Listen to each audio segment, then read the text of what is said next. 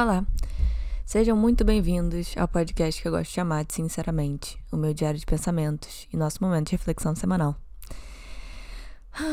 Hoje minha energia tá bem baixa e não é nada muito profundo, não. Eu só tô, tipo, cansada. Eu acho que eu dormi muito profundo. Sabe quando você dorme muito profundo e, tipo, teoricamente você deveria descansar mais, né? Mas às vezes quando você dorme mais profundo, você fica mais cansado. Eu nunca entendi muito bem isso. Mesma coisa para quando você dorme muito, né? É um desses dias para mim. Eu tô me sentindo muito cansada e até o mínimo foi um esforço para mim, sabe? Eu não consegui cumprir meus horários da forma que eu gostaria e tudo mais. Mas isso sendo muito escrota comigo mesma, porque sendo legal, eu fiz tudo que eu tinha que fazer, entendeu? E hoje eu queria falar um pouco disso, dessa parte de, de não reclamar e de reconhecer suas pequenas vitórias e tudo mais. E eu acho que isso vem do tema de hoje, que é amadurecimento.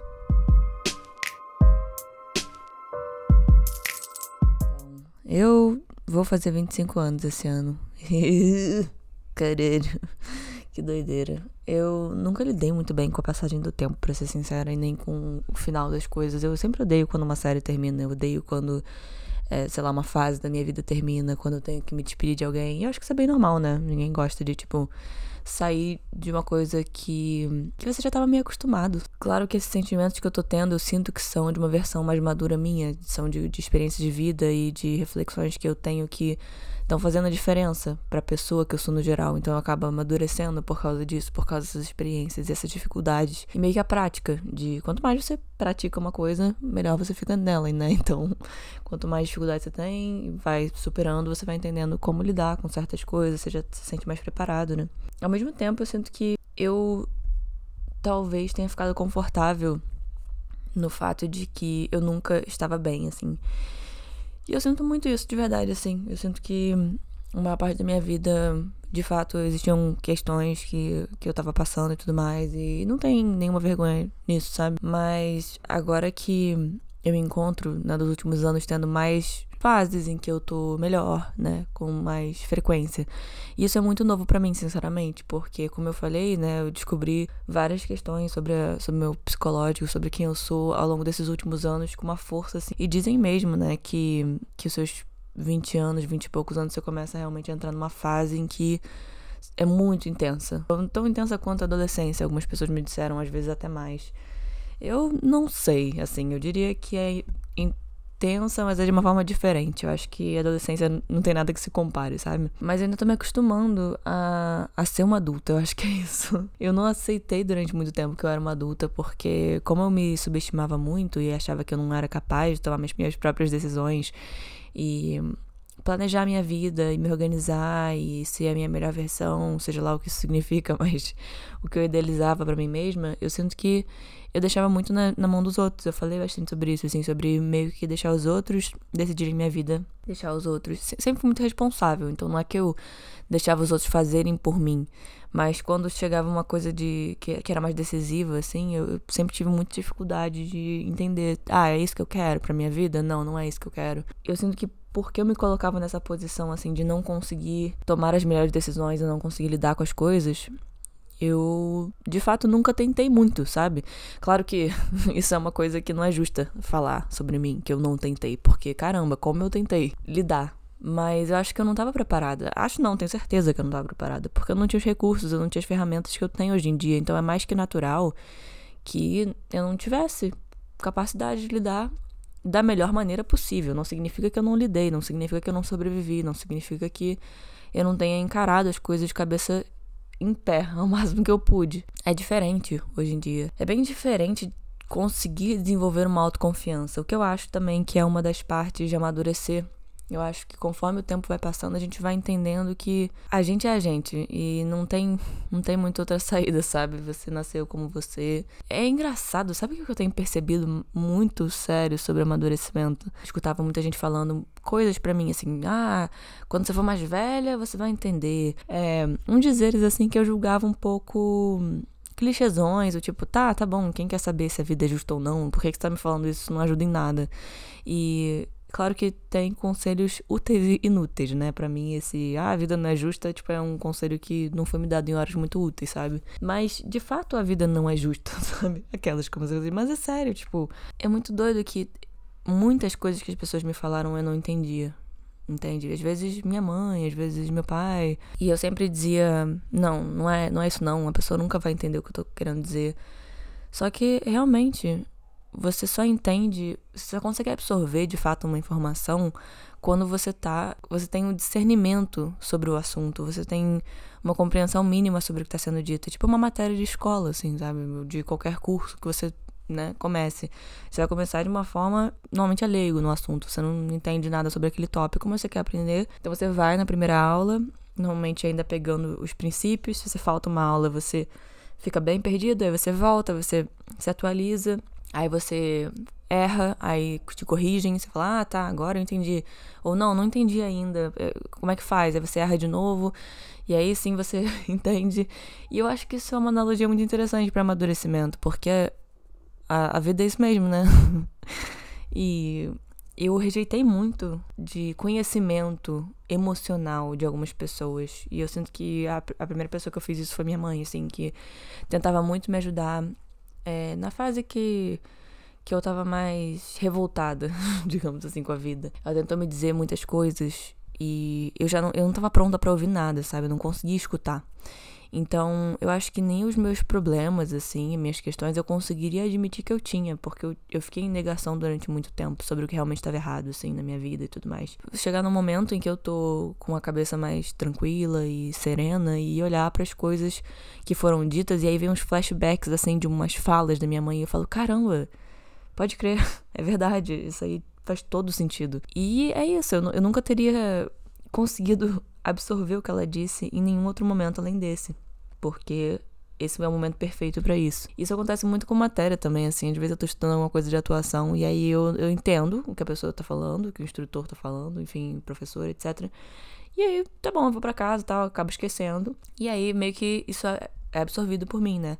Cara, às vezes acontece de dois anos depois eu finalmente entender na prática o que tá sendo dito, sabe? De fato, e não só na teoria. E é realmente entender. Não era tão aquilo que eu tava pensando. Então eu absorvi de uma forma que foi legal, mas não era exatamente aquilo. E eu sinto que na vida é exatamente assim. Eu absorvi muita coisa da forma que eu achava que era certo. Tinha uma visão muito concreta das coisas e era essa a minha visão. E só que conforme os anos foram passando, eu ganhei nova, uma nova perspectiva totalmente sobre a minha vida, sobre quem eu sou. E é engraçado porque eu me olho muito de fora. E é por isso que eu gosto tanto de atuação, porque eu sinto que é o único momento em que eu não tô me olhando de fora, é o momento que eu tô emprestando meu corpo para para uma personagem, para uma história de outra pessoa, para representar alguma coisa muito importante. E não sou eu.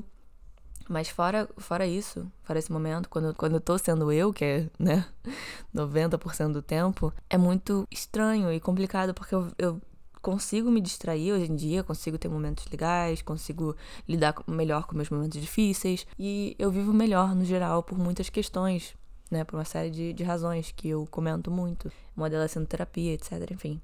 Mas 90% do tempo eu me olho de fora.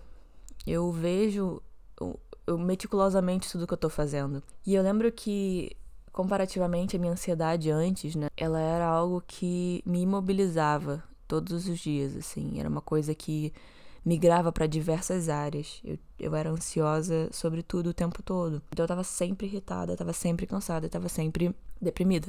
Porque era um nível de cobrança tão alto que, que não tinha vida, entende? Então eu tava muito num, num modo avião. É, eu tava economizando energia, como se eu, eu me sentia muito. Agora, hoje em dia, eu consigo ver, né? Na época, para mim, eu tava só vivendo. Essa era a minha vida. É normal me sentir uma merda e acabou. Uma merda o tempo todo, cansado o tempo todo, triste o tempo todo.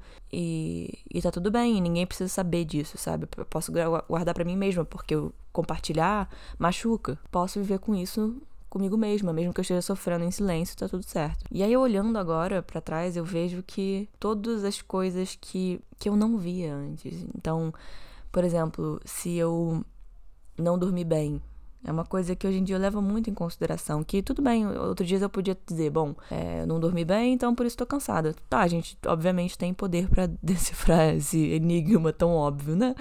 Mas eu quero dizer que eu não dormi bem porque eu estava ansiosa, ok? E eu estava ansiosa porque XYZ, mil questões, beleza.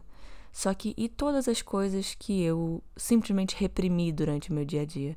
Porque o que eu não percebia é que grande parte da minha ansiedade eram coisas que eu tava reprimindo no meu dia a dia, eram coisas que era aquele sim a mais que eu dava para alguém, era ir num lugar que eu não queria, mas eu me forçava a ir, era não dizer uma coisa que eu pensava, então alguma coisa aconteceu por consequência e eu não pude mudar a situação porque eu já tinha não tinha dito nada, não tinha me posicionado. Era não dar uma resposta que eu achava que, que, que, era merecida a pessoa receber. Tanta coisa, assim, sabe? Que eu, eu comecei a entender que era natural que eu dormisse mal. Era natural que eu ficasse estressado o tempo todo. Porque o que estava acontecendo na minha cabeça não era. Então, quando eu saí desse momento em que eu tava o tempo todo, todo dia me criticando, e não só me criticando, mas me escondendo, eu consegui entender que, ah, tá, eu tava me limitando a ser quem eu realmente sou. Então, vai além de uma autossabotagem e vai para uma minimização, uma invalidação, uma limitação do meu ser. Então eu fazia isso todos os dias de uma forma constante, então parecia que tinha uma Sofia gritando para sair, entende? Uma Sofia que queria fazer as coisas que, que ela queria fazer, que queria se expressar principalmente. E eu não deixava, digamos, né? Como se fossem duas. Enfim, de novo, já falei isso também. E eu falei uma vez pra uma pessoa, e eles me olharam com uma cara tão assustada. Eu não de fato quero dizer duas pessoas diferentes. É uma análise de como se fossem duas partes minhas lutando. O que eu senti a minha vida toda também, que tinham duas partes minhas, que era uma parte, a verdadeira Sofia, assim, uma, uma Sofia que, que eu sinto que, que é confiante, que. E, e não, confiança não significa ser confiante 100% do tempo. Significa escolher os momentos. Em que momentos eu vou mostrar minha insegurança? Para quem que eu vou mostrar minha insegurança? Porque tem gente que não merece ver minha insegurança. Então, para essas pessoas eu não vou mostrar, porque eu sei que essas pessoas vão tirar vantagem da minha insegurança. Então, peraí. Então, eu comecei a ser mais inteligente também em relação à minha autoconfiança. Porque tudo bem que eu não queira mostrar para todo mundo, tudo bem que eu queira me proteger, isso é muito importante. Mas em algum momento eu vou ter que liberar, seja sozinha, seja falando com amigos, seja na terapia, seja onde for, eu preciso deixar que isso se solte se realmente me incomodou. Então, não é para qualquer um que eu vou mostrar minhas inseguranças. Então, eu meio que aprendi também a bancar um pouco mais a minha autoconfiança, seguir um pouco mais meus instintos. Isso não significa ser impulsiva e dizer qualquer coisa a qualquer momento, não. Significa simplesmente entender. Você, você sabe. Quando seu instinto grita, você sabe. E claro que às vezes pode estar errado, mas normalmente não tá. normalmente, quando a gente tem uma intuição ou uma verdade dentro da gente que a gente quer externalizar, normalmente ela não tá errada, porque é a nossa verdade. Então, como é que ela tá errada pra gente, né? Enfim. Isso não significa que hoje não possa acontecer, mas comigo eu sentia muito isso, que eu ficava reprimindo de expor minha verdade. E por isso eu acabava explodindo e por isso eu acabava ficando ansiosa. Então, é, essas duas versões minhas ficavam lutando para uma para limitar e a, e a outra para sair. Então eu sinto que a Sofia que queria limitar uma Sofia que queria proteger, mas de uma forma não saudável. Era uma proteção que não é que nem hoje em dia, que eu consigo entender, que eu consigo ler as situações. Era uma Sofia muito extrema, em cima da outra que tava tentando sair, entende? Então a extrema, ela ficava que eu chamei até de general na minha terapia. Eu comecei a chamar ela de general. Eu falei: "Não, a Sofia é general, cara, ela quer que eu não faça nada. Ela quer que eu fique em casa o tempo todo. Ela quer que eu não responda nada para ninguém, que eu concorde com tudo, que eu seja boazinha, que eu seja pequenininha, que eu não fale nada, que eu concorde com tudo, que eu peça desculpa 15 vezes mesmo se a pessoa nem tiver reparado que eu esbarrei nela não é saudável. então eu acho que a Sofia General trabalhava muito com extremos. Então é 8 ou 80. Ou eu tô de super de boa, confiante o tempo todo, ou eu tô uma merda. e ou eu não compartilho nada com ninguém, nunca, ou eu compartilho tudo com todo mundo. E das duas formas também não tá legal, porque nenhum extremo é bom. Eu tenho aprendido isso. Então, cara, se beber água em excesso pode ser prejudicial, mano. Como é que a autocrítica não vai ser? Como se expor não vai ser, né? Com o amadurecimento, eu consegui começar a dosar. Aonde para onde realmente eu deixo essa Sofia de verdade aparecer também. Não é que eu tô fingindo que eu não sou a Sofia, não, mas a gente tem a frente social, a frente pra família, a gente tem versões, digamos, não é nem frente. São só versões. Só que eu acho que socialmente, quando a gente principalmente não conhece todo mundo, né, super próximo de todo mundo que tá no ambiente, é normal que a gente tenha uma, uma certa frente para dizer oi, tudo bem, bom dia e tudo mais. Então, eu comecei a aprender que não era qualquer pessoa que iria merecer me conhecer por completo, sabe? Não é qualquer pessoa que vai simplesmente acessar todas as minhas histórias e, enfim, a não ser que ela escute meu podcast. enfim. Mas é, eu comecei a, a entender que tá tudo bem. Eu não preciso ser gostada por todo mundo. E, e, eu acho que isso também é outra parte da, do amadurecimento, que é a aceitação. Eu, conforme os, tempo, os tempos, conforme os anos vão passando, eu sinto que eu tô aceitando muita coisa. É aceitando que eu não sou a pessoa X ou a pessoa Y. Foi que eu falei um pouco da franjinha. Eu falei sobre eu ter cortado a franja e isso ter sido um negócio, tipo, que externo, que para mim fez muita diferença internamente. Pela primeira vez na minha vida, eu tive esse impulso de fazer alguma coisa, que já nem foi impulso, né? Foi bem planejado, na verdade, mas pareceu um impulso porque eu não tava pedindo aprovação de ninguém. E eu sinto que foi uma das primeiras vezes que eu fiz alguma coisa na minha vida que eu não pedi aprovação de ninguém. Que eu não disse, tá, mas o que você acha? E não é pedir opinião, porque pedir opinião tá tudo bem, né? Natural. Mas é confirmação, entende? A confirmação, tipo, é, é, meio como se eu estivesse pedindo, tipo, ai, posso cortar o cabelo? Ou, ai, será que as pessoas vão me julgar? Por que, que será que as pessoas acham? E nesse caso eu não tive isso. Então eu tenho notado que não só nas coisas externas, mas como nas coisas internas também, tipo, ter mais liberdade de, de, de seguir esses impulsinhos, sabe? Tipo, ah, vou perguntar pra essa pessoa. Ah, não tô, não tô achando o caminho. Ah, vou perguntar aqui.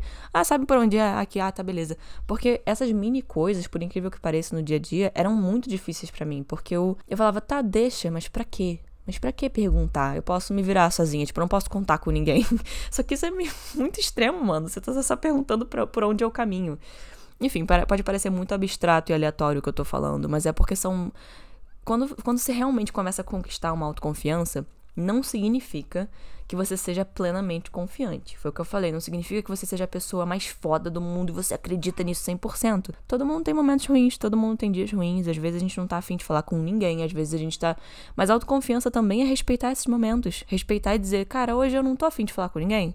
Hoje eu vou falar, não, é, pode me deixar mais quietinha, não, não tô afim de conversar. Agora, uma pessoa que, que não é autoconfiante, que não, não confia em si mesma, né? Que é a mesma coisa, não vai, não vai dizer nada, vai poder sei lá, às vezes fingir, vai, vai optar por não, por, sei lá, por se forçar a fazer coisas que realmente não quer. Então eu acho que eu tenho descoberto que a autoconfiança, no fim das contas, nada mais é do que um respeito por si mesmo.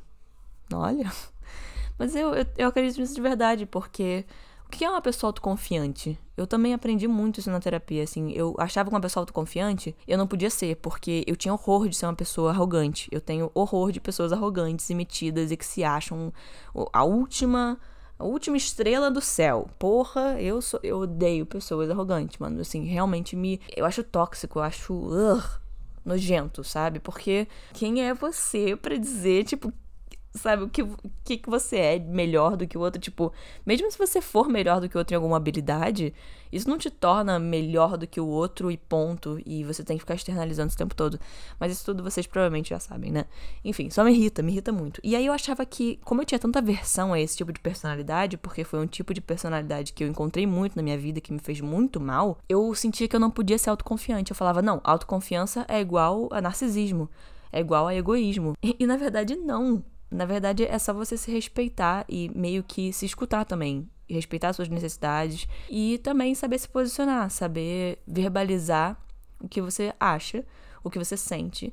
E às vezes dizer, bom, eu acho que hoje talvez eu não esteja me sentindo ótima, não esteja me sentindo tão autoconfiante, mas eu vou fazer, tomar algumas medidas aqui comigo mesma que eu sinto que vão me ajudar. Então, para mim, por exemplo, eu não medito há muito tempo. Muito tempo, vou ser super sincera. Eu parei de meditar já tem bastante tempo. Deve fazer quase meio ano que eu não medito.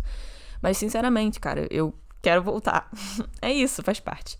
Eu quero muito voltar porque meditar me, me dá autoconfiança. Me traz para um, uma calma, uma paz de espírito e que, por mais que seja muito difícil, porque antes eu era tão intolerante, quando, vocês terem uma noção, eu era tão intolerante com frustração, e com dor que eu não conseguia me alongar. Sabe quando você vai se alongar e dá aquela dor? Eu não conseguia, me dava muita ansiedade, porque eu estava treinada a não aceitar nenhum tipo de frustração, porque eu, eu, eu não aguentava, eu era, eu era aversiva aquilo significava algo muito profundo para mim. Significava que eu não era boa o suficiente, que eu era um fracasso, que. E, e, me lembrava coisas e não sei mais o que.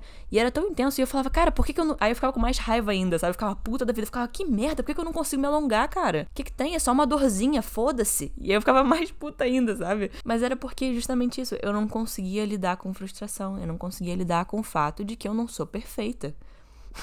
Ponto. Então, isso é uma coisa que, que me traz de volta. Por mais que seja difícil no começo, quanto mais prática você tem em meditação, fica mais fácil, como qualquer outra coisa. Então, eu sinto que quando eu volto a meditar depois de muito tempo, eu fico ansiosa pra caramba. É muito difícil me concentrar, é muito difícil dizer para mim mesma, ah, tá bom, mas fica no momento, porque, porra, é difícil. E a mesma coisa para alongar, sinceramente. No início me irrita muito voltar, por isso que é tão difícil para mim. Mas eu sei que é bom para mim, eu sei que eu tenho que fazer porque solta estresse no meu corpo. Então, alongamento, meditação são duas coisas que me trazem autoconfiança porque parece que alinha minha mente com o meu corpo. E, sinceramente, coisas bem básicas. Fazer meu café da manhã e comer com calma o meu café da manhã, porque, cara, café da manhã é a melhor refeição do dia. Foda-se. É a melhor refeição. Acabou. É isso. Quem discordar está errado. Desculpa. Desculpa se você discorda. É muito bom, cara. Se eu pudesse comer café da manhã por todas as refeições, eu comeria. Eu acho que. É sensacional. Sensacional. Café da manhã ideal: pão, ovo, frutas, café com leite. Eu botaria uma, uma mini fatia de bolo, assim, porque. Sim, porque é doce. Nossa, às vezes é torrada com abacate e aí o ovo por cima. Enfim, gente, eu tô com fome. é isso.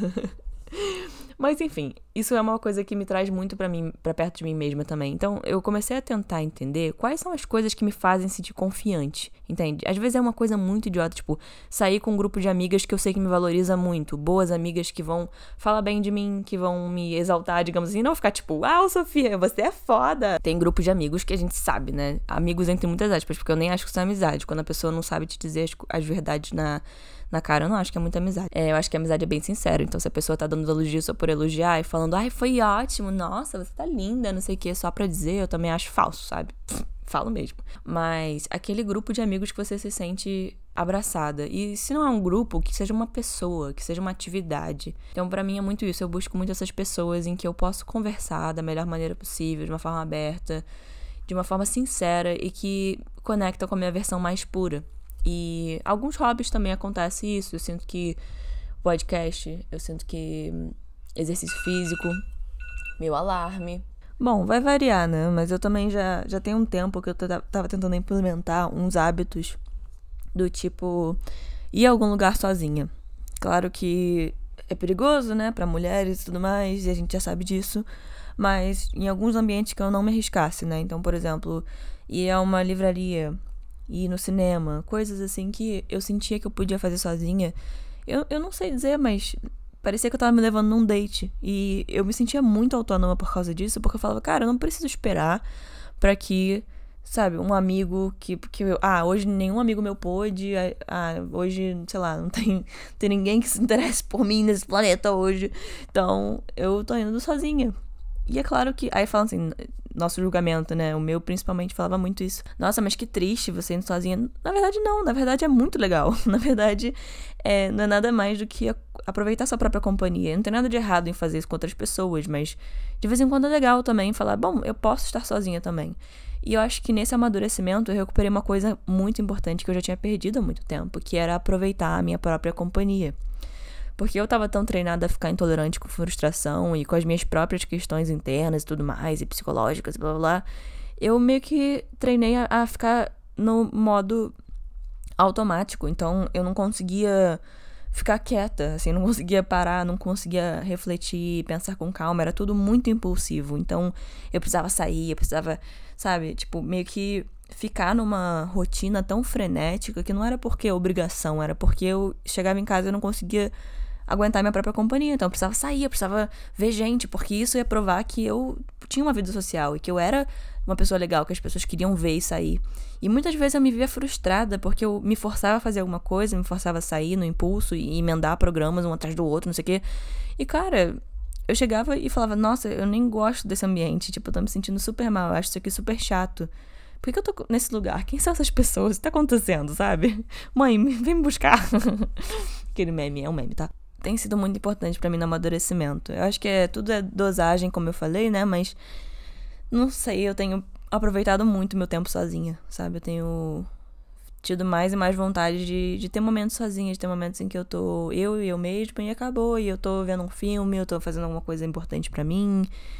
Sei lá, é muito gostoso aproveitar de novo, porque sinceramente fazia muito tempo que eu não aproveitava minha própria companhia. Eu tinha nervoso de ficar sozinha, eu me sentia muito mal sozinha.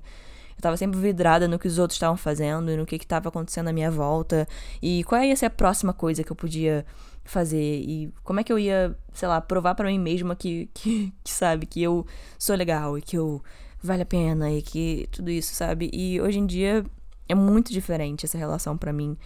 Eu, foi o que eu falei, eu tenho cada vez mais vontade de ter momentos sozinha, de ter meu próprio tempo, de dizer, não, eu não vou, não vou emendar um, essa, esse, essa saída na outra saída e no meu trabalho, não sei mais o que, porque eu vou ficar cansada. Então eu preciso respeitar meu tempo, eu preciso dormir também, eu preciso. Ah, não, hoje eu quero cozinhar para mim mesma, eu quero fazer um jantar para mim e eu vou, sei lá, tipo coisas idiotas mesmo, mas sinto que eu tô cuidando de mim. Pulava meu cabelo de uma forma diferente e aí secar, não sei o que coisas que, que são tão bobas, mas que fazem com que eu sinta que eu tô me cuidando, com que eu sinta que eu tô tomando meu tempo para mim mesma e fazendo coisinhas bobas que, que me fazem bem, que, que todos aqueles mínimos que eu reprimia tanto em mim, agora eu libero, sabe? Libero, libero. Por favor, me diga se você conhece esse vídeo. Se você não conhece esse vídeo, só bota no YouTube agora. Libero sim. Fez parte da minha trajetória, faz parte de quem eu sou até hoje esse vídeo sensacional. Eu acho que essas pequenas coisas que, que eu posso soltar agora e experimentar, sabe, sem medo de ser julgada e. É isso, assim, eu sinto que eu tô numa fase muito legal, muito diferente, muito com os olhos abertos para muita coisa e muito disponível para receber novos estímulos, novas tentativas de, de ser feliz do meu jeito e de ser eu. Enfim, eu da forma que eu gosto de ser eu tô me sentindo bem como eu não me sinto há muito tempo e eu tô muito feliz com isso. Então, é isso. Sei lá se esse episódio fez sentido. para mim, eu falei tanta coisa sem sentido, mas eu espero que faça você se identificar de alguma forma e é tudo que eu posso esperar. é isso. Muito obrigada por assistir. Cara, será que um dia eu vou parar de falar assistir? É ouvir, Sofia. É que eu tinha um canal no YouTube, você não entenderia, ver. Ah, ela tá boba hoje, meu Deus do céu. É. Obrigada por escutar o episódio de hoje. E se tiver sugestões do que, que você gostaria de ouvir, eu deixei um linkzinho no último episódio para você poder comentar o que você quer escutar sobre. E é isso. Se você gostou desse podcast, envia para seus amigos que, que você acha que podem usar um, um momento de reflexão e que podem se identificar também. E eu te vejo terça-feira que vem com mais um episódio de Sinceramente.